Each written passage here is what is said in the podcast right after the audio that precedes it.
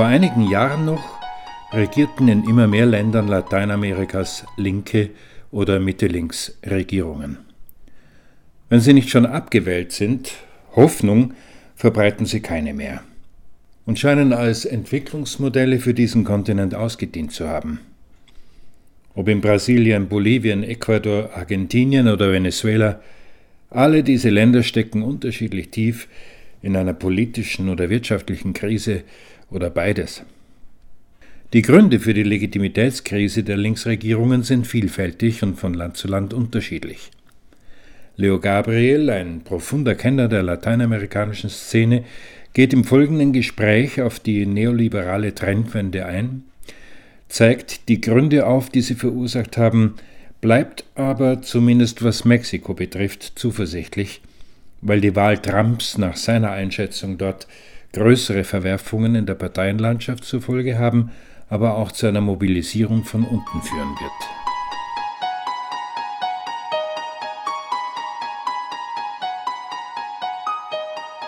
Die Lawine ist im Kommen, man sieht sie schon förmlich kommen und jetzt mobilisieren sie sich gegen den Trump und seine Machenschaften. Auch innerhalb der PRI sind sie gespalten, aber die Regierung, die sowieso schon vorher isoliert gewesen ist, äh, ich glaube, äh, Beliebtheitswert des Präsidenten Peña Nieto war bei 18 Prozent. Das ist noch einmal heruntergegangen, zumal er ja den Trump eingeladen hat, nach Mexiko zu kommen, wobei der den Kontakt hergestellt hat, übrigens bereits der neue, zum neuen Außenminister Mexikos geworden ist. Das heißt, es gibt eine ganz schmale Basis von Superreichen nur mehr, die mit dem Trump gemeinsame Sache machen. Und es ist jetzt zum Vorbereiten ein, ein großes Ding, das zu Mobilisierungen, massiven Mobilisierungen, so man schätzt so im März oder April. Was bedeutet Protektionismus in Bezug auf Mexiko? Heißt das, dass NAFTA gekippt wird?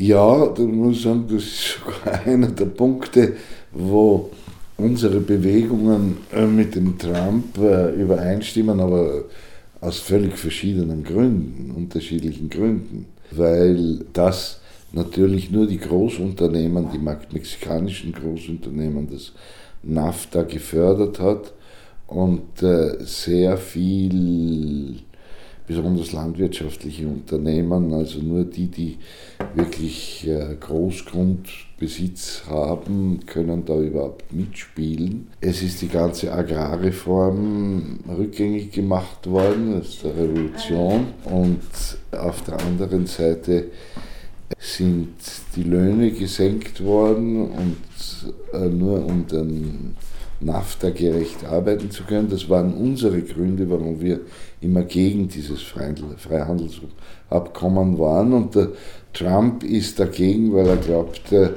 er muss America Great Again machen und die Auslegerbetriebe sollen zurückgeholt werden in die USA. Ist jetzt bereits passiert mit Ford, hat äh, die übrigens gegen den Trump waren, aber jetzt haben sie sich doch wiederum nach den USA umorientiert.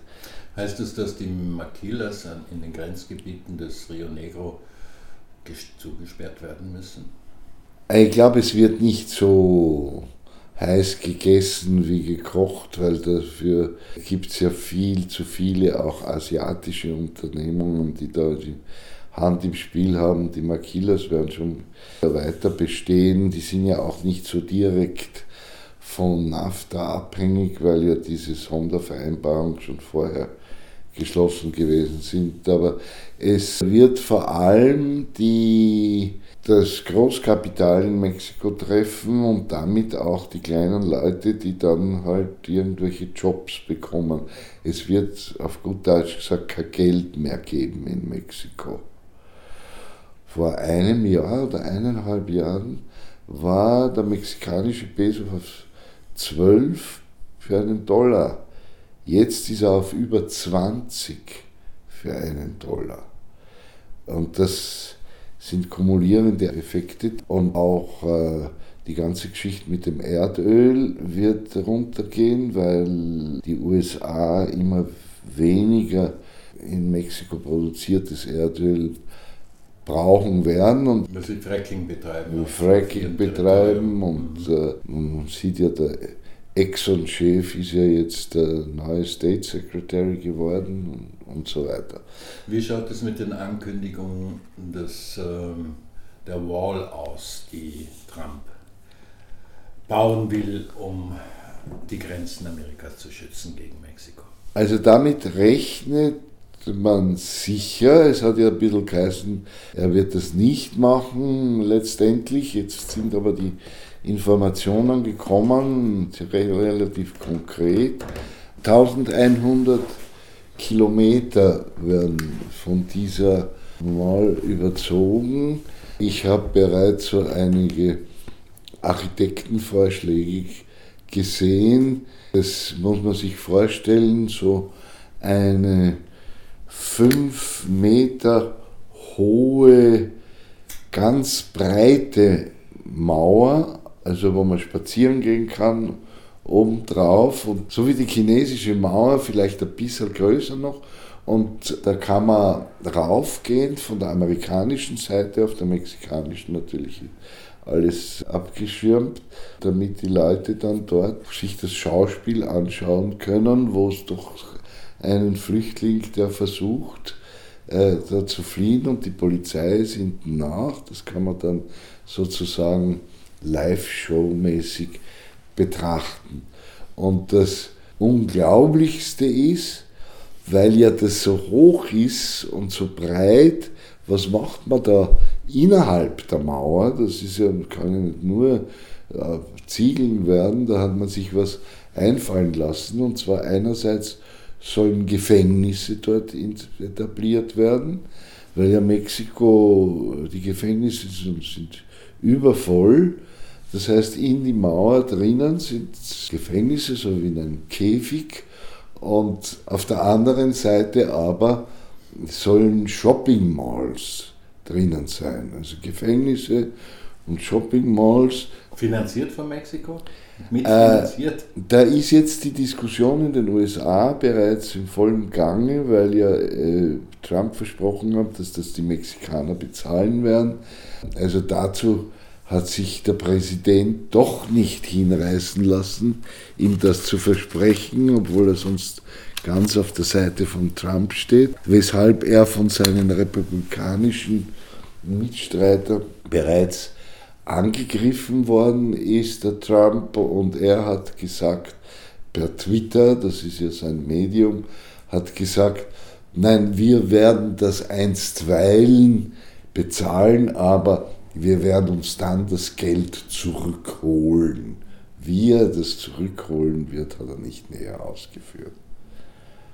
Es ist ganz interessant. Auf der einen Seite dürfte wirklich Jetzt gibt es ja 2018 die nächsten Präsidentschaftswahlen und die PRI, die nach einiger Unterbrechung seit 2000 bis zum diesem Präsidenten jetzt wieder am Ruder ist, dürfte so sehr an Popularität verloren haben, dass sie es kaum mehr schaffen können, die 50 Prozent, es gibt ja nur einen Wahldurchgang, heranzukommen. Beliebtheitswerte noch vor der Trump-Geschichte des mexikanischen Präsidenten Peña Nieto war bei 18 Prozent, jetzt dürfte es also um die 10 Prozent herum sein. Das heißt, die werden es auf keinen Fall mehr schaffen. Die Frage ist jetzt, ob die PAN, die allerdings auch ein schlechtes Image hat wegen das ist diese rechtskonservative, pseudochristliche, bürgerliche Partei.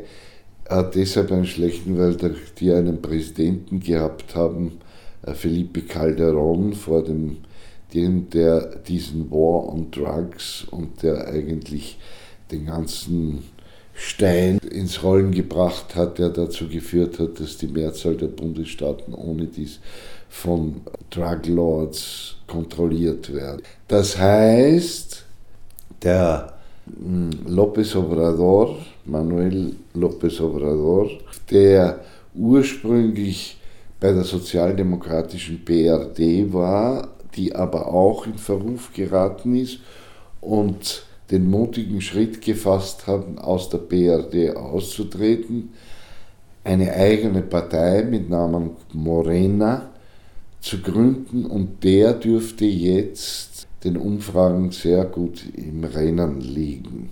Sekundiert diesmal von einem neuartigen Phänomen. Wir erinnern uns alle an die Zapatisten, dass die Zapatisten jetzt eine Frau als Präsidentschaftskandidatin aufstellen wird. Weniger, weil sie glauben, sie werden jetzt die Wahlen gewinnen, sondern darauf dürften sie es auch nicht angelegt haben, sondern äh, weil sie sich an die Spitze der sich formierenden Massenbewegungen stellen wollen als Zapatisten, also eine neue Entwicklung auch innerhalb der zapatistischen Befreiungsfront.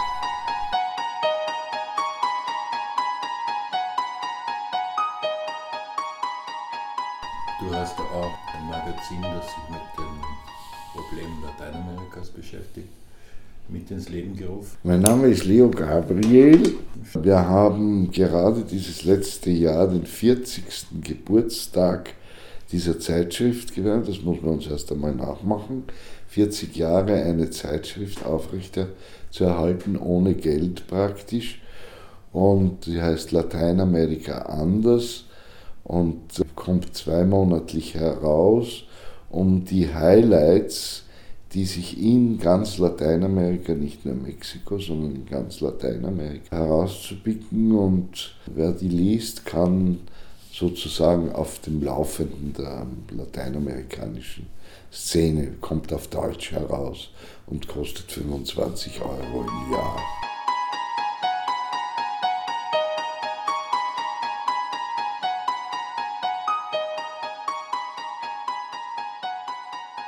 Was tut sich noch in Lateinamerika? Naja, an sich ist die Periode ja gezeichnet von einem, einer rechten Gegenoffensive gegen die linken Regierungen, die es in Argentinien, Paraguay, Brasilien, Venezuela, Bolivien, Ecuador äh, und auch in Zentralamerika, Nicaragua, El Salvador gegeben hat das ist im Augenblick das große Kopfzerbrechen. Zunächst einmal, vielleicht müsste man analysieren, wie es dazu gekommen ist oder warum es dazu gekommen ist, weil sich trotz aller linken Regierungen die oligarchischen Sektoren im Sattel halten konnten wenig in Erscheinung getreten sind, weil jeder von Chavez und von Morales spricht, aber in Wirklichkeit sind die ja weiter geblieben und haben einen günstigen Moment genützt, um auf eine konzertierte Art und Weise, das ist ja gleichzeitig in mehreren Ländern losgegangen, eine Antikorruptionskampagne zu machen, wo sie die linken Regierungen der Korruption bezichtigt haben. Das Interessante, was man ganz besonders in Brasilien bemerkt, ist, dass die Ankläger selbst Angeklagte sind. Also äh, es geht wieder zurück, aber sie haben, ihnen ist es gelungen, die zu entmachten. Wenn wir eine also du sprichst auf das Amtsenthebungs Verfahren. Gegen Dilma Rousseff. Äh, das trifft jetzt auch für, für die nächsten Wahlen, wird ja der noch immer beliebte Präsident Luis Ignacio da Silva Lula als äh, Kandidat gehandelt. Deshalb versuchen jetzt die Gerichte, die mit dieser Oligarchenszene immer schon verbunden war. Eine unabhängige Justiz gibt es ja dort kaum. Ihre Bewegungen zu beschleunigen und den Lula noch einzudenken in einen Korruptionsskandal, was ihnen sichtlich sehr schwer fällt im Augenblick.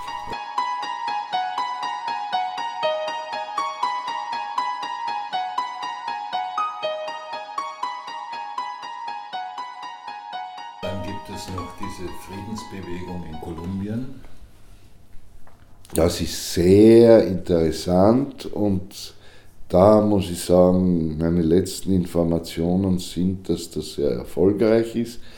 Das Referendum äh, hat äh, den Frieden, den ausgehandelten Friedensplan zwischen der Guerilla, der FARC und der Regierung äh, mit knapper Mehrheit Nein ist da abgestimmt worden, aber der Präsident Santos mit dem Rückenwind, und das war, haben ja alle Kolumbianer gesagt, entscheidend für, für die letzte Phase äh, des Nobelpreises, des Friedensnobelpreises, den er bekommen hat, hat er das neu verhandelt. Es ist vor allem um die Dinge gegangen, wo die FARC-Guerilleros äh, Hausarrest anstelle von Gefängnissen bekommen hätten sollen und äh, also sehr milde wie in einem Friedensprozess das ja ist,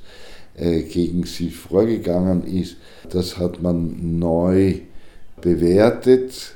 Es ist zu einer neuen Abmachung in Havanna gekommen und die ist bereits vor 14 Tagen dem kolumbianischen Kongress vorgelegt worden, der, der äh, das zugestimmt hat. Vielleicht wird man sogar noch einmal ein Referendum machen, aber äh, er ist so gut wie durch, der Friedensplan.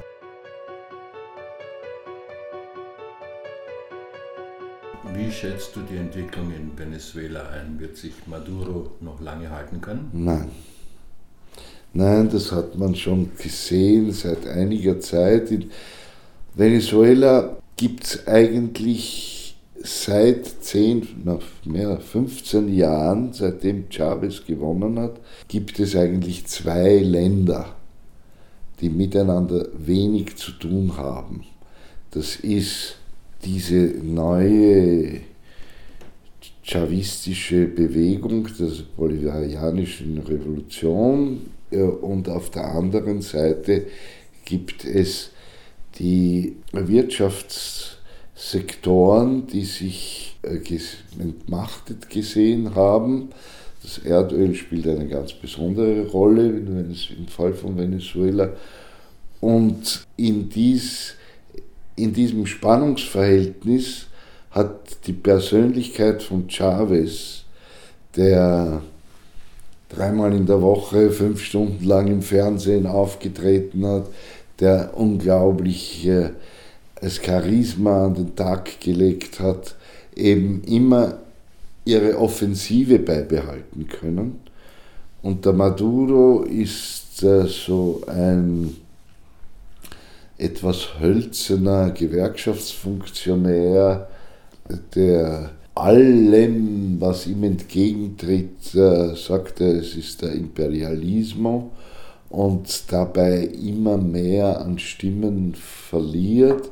Er kann es noch aufhalten, dass ihm das sogenannte Referendum Revocatorio, das ihn ja dieses Jahr schon entmachten sollte, das ist eine Abstimmung zur Halbzeit einer Präsidentschaft, die laut der Verfassung von die Chavez eingeführt hat, äh, eben auch äh, wieder den Präsident seines Machtsentheben, Amtes entheben kann. Das haben sie gerade noch hinauszögern können, auf ein Jahr verschieben, aber irgendwann kommt einmal die Stunde der Wahrheit und die sind so schlecht beieinander, auch wirtschaftlich gesehen, dass es da kaum mehr Hoffnungen gibt. Also kurz vor dem Staatsbankrott.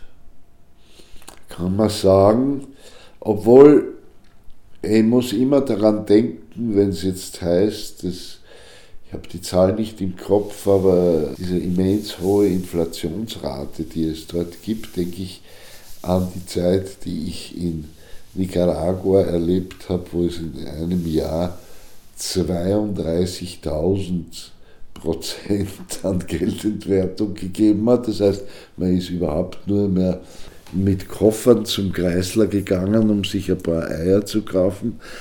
Aber rückblickend gesehen, wenn ich heute in Nicaragua mit Leuten rede, so rollen sie die Augen von der schönen Zeit, die es damals, wie es noch cuando teníamos los millones, jeder war ja Millionär, äh, gehabt haben. Das heißt, es ist nicht unbedingt so, dass wenn es der Wirtschaft gut geht, geht es den Menschen gut, sondern es kann auch umgekehrt sein. Teilweise ist, muss man nicht vergessen, ist das ja auch auf den aktiven Boykott zurückzuführen, ganz besonders bei Arzneimitteln und solchen Sachen merkt man das, wo dieses andere Venezuela die Güter absichtlich zurückhält, um erstens einmal die Preise hinaufzutreiben und dann auch um dem Regime zu schaden und das Regime zum Fall zu bringen.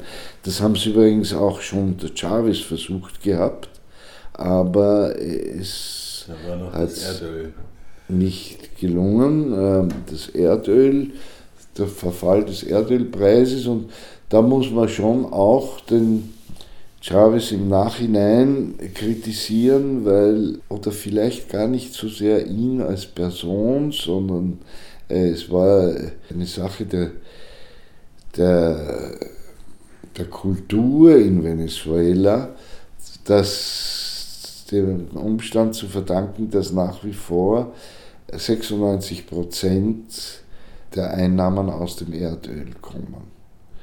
Das heißt, es ist ihnen nicht gelungen, die Wirtschaft zu diversifizieren. Jetzt weiß ich aber selbst, da war ich selber dort, dass der Versuch unternommen worden ist von Chavez, hm, in einer Art solidarökonomischen Logik kleine Einheiten überall zu schaffen und er hat immens viele Mittel investiert, wie er überhaupt sehr viel für Sozialprojekte ausgegeben haben. Aber die Leute haben das genommen, haben sich das eingesteckt und das war's.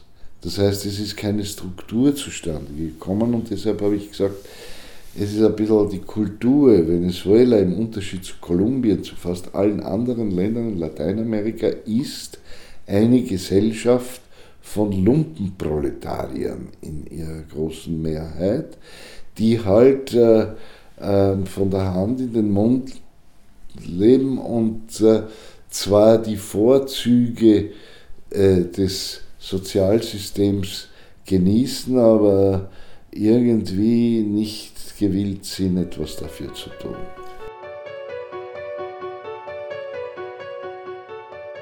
Jetzt bleibt noch Kuba. Ja, da gibt es unterschiedliche Auffassungen, was Kuba betrifft. Ich war vor etwa sechs Monaten das letzte Mal in Kuba und habe eigentlich, bin ziemlich begeistert zurückgekommen, weil ich gesehen habe, dass die Vereinbarung mit den USA nicht zu dem führt, wozu es in Osteuropa geführt hat, nach dem Fall des sogenannten Realsozialismus, in Kuba ist die Partei voll intakt und äh, diskutiert Monate, jetzt vielleicht zwei Jahre lang, was sie, wie sie diese Öffnung, was sie davon nehmen und was sie lassen sollen. Nicht, dass jeder sein Großkonzern dort seine Tore öffnen wird. Ähm, also es wird nicht wieder zum Bordell der Karibik werden. Das ist zumindest im Bewusstsein der an der Macht befindlichen, ist das äh, da nur das Problem, und das sind die anderen, die mir das gesagt haben, die sich sehr gut auskennen in Kuba, die haben gesagt, äh, die Öffnung dadurch, dass sie nur symbolischen Charakter hat, führt dazu, dass zwar Hoffnungen geweckt werden, aber in Wirklichkeit zum Beispiel keine Geldtransfers aus dem Ausland hereinkommen dürfen, weil nach wie vor dieses unsägliche Gesetz in den USA, das noch unter Reagan und dann unter Bush und so weiter beschlossen worden ist, das Embargo nicht zu Fall bringt, auch nicht was den Finanzverkehr betrifft. Und da fürchte ich, dass jetzt mit dem Trump die Tür wieder zugehen wird und sie werden um eine Hoffnung ärmer werden, die Kubaner. Chile? Kenne ich mich zu wenig aus, da kann ich kein kompetentes Urteil abgeben. Äh, Bolivien und Ecuador haben zwar einige Strukturveränderungen vorgenommen, die bolivianische Wirtschaft steht besser da denn je, es sind aber auch dort, ich meine, an dieser Antikorruptionskampagne der Rechten ist ja auch was Wahres dran, haben sich die alle irgendwie als neue, ich sag's einmal unschön, linke Oligarchien äh, etabliert. Ob das jetzt der Daniel Ortega und die Familie Rosario Murillo in Nicaragua ist oder auch in Bolivien hat man mir erzählt, dass ein gewisser Herr Quintana im Vorzimmer des Präsidenten sitzt und dort nach alteingesessener äh, Usance darüber gegen ein entsprechendes Backschisch auch für ihn den Zugang zu dem Präsidenten steuert und äh, ein, ähm, portugiesischer Soziologe, Boaventura dos Santos, hat vor einem Jahr das wirklich auf den Punkt gebracht, vor einer Versammlung der Aktivisten der brasilianischen Arbeitsparteien, so 5000 Leute, hat er sie angeschrien, alle 5000, und hat gesagt, ihr habt einen Fehler begangen. Ihr habt gedacht, die Oligarchen umarmen euch, weil ihr so schön seid. Ihr, seid nicht schön, sondern sie haben euch umarmt, um nach der Halsschlagader zu suchen und den Moment abzuwarten, wann sie diese Halsschlagader zudrücken können. Das war euer Fehler. Und ich finde, das ist ein herrliches Bild. Sie haben sich alle gefühlt, wie sie halt gewohnt sind, Franz Fanon, schau aber, der Unterdrückte reproduziert irgendwie die Bilderwelt äh, des Unterdrückers und deshalb gibt es in Afrika Diktatoren, die ärger sind als die Kolonisatoren gewesen sind. Und jetzt möchte ich das nicht jetzt auf Lateinamerika so krass formulieren, aber es ist, wie unser Freund hier, der sehr viel von Lateinamerika versteht, der Politologe Uli Brandt, das in einer Flugschrift gesagt hat, dass sich mit dieser linken Welle eine Konjunktur geöffnet hat, die ein Zeitfenster beinhaltet hat. Und das hat niemand, aber kein einziger, und ich kenne ja wirklich viele von den Regierenden, Ministern und so weiter, davon hat niemand geredet. Alle haben sie geglaubt, das geht ewig so dahin und man kann sich dann irgendwie richten, indem man getürkte Verfassungsreformen und sich wieder wählen lassen und das wird einfach so dahin gehen bis zum St. Nimmerleinstag und man sieht, gibt es ja auch ein anderer Player und wie der geübte Schachspieler weiß, wenn man die Züge des anderen nicht ernst nimmt und vorausschauend wirklich festhält im Bewusstsein, äh, dann verliert man eben. Das Gespräch hat Helmut Hostnik mit Leo Gabriel geführt. Danke fürs Zuhören.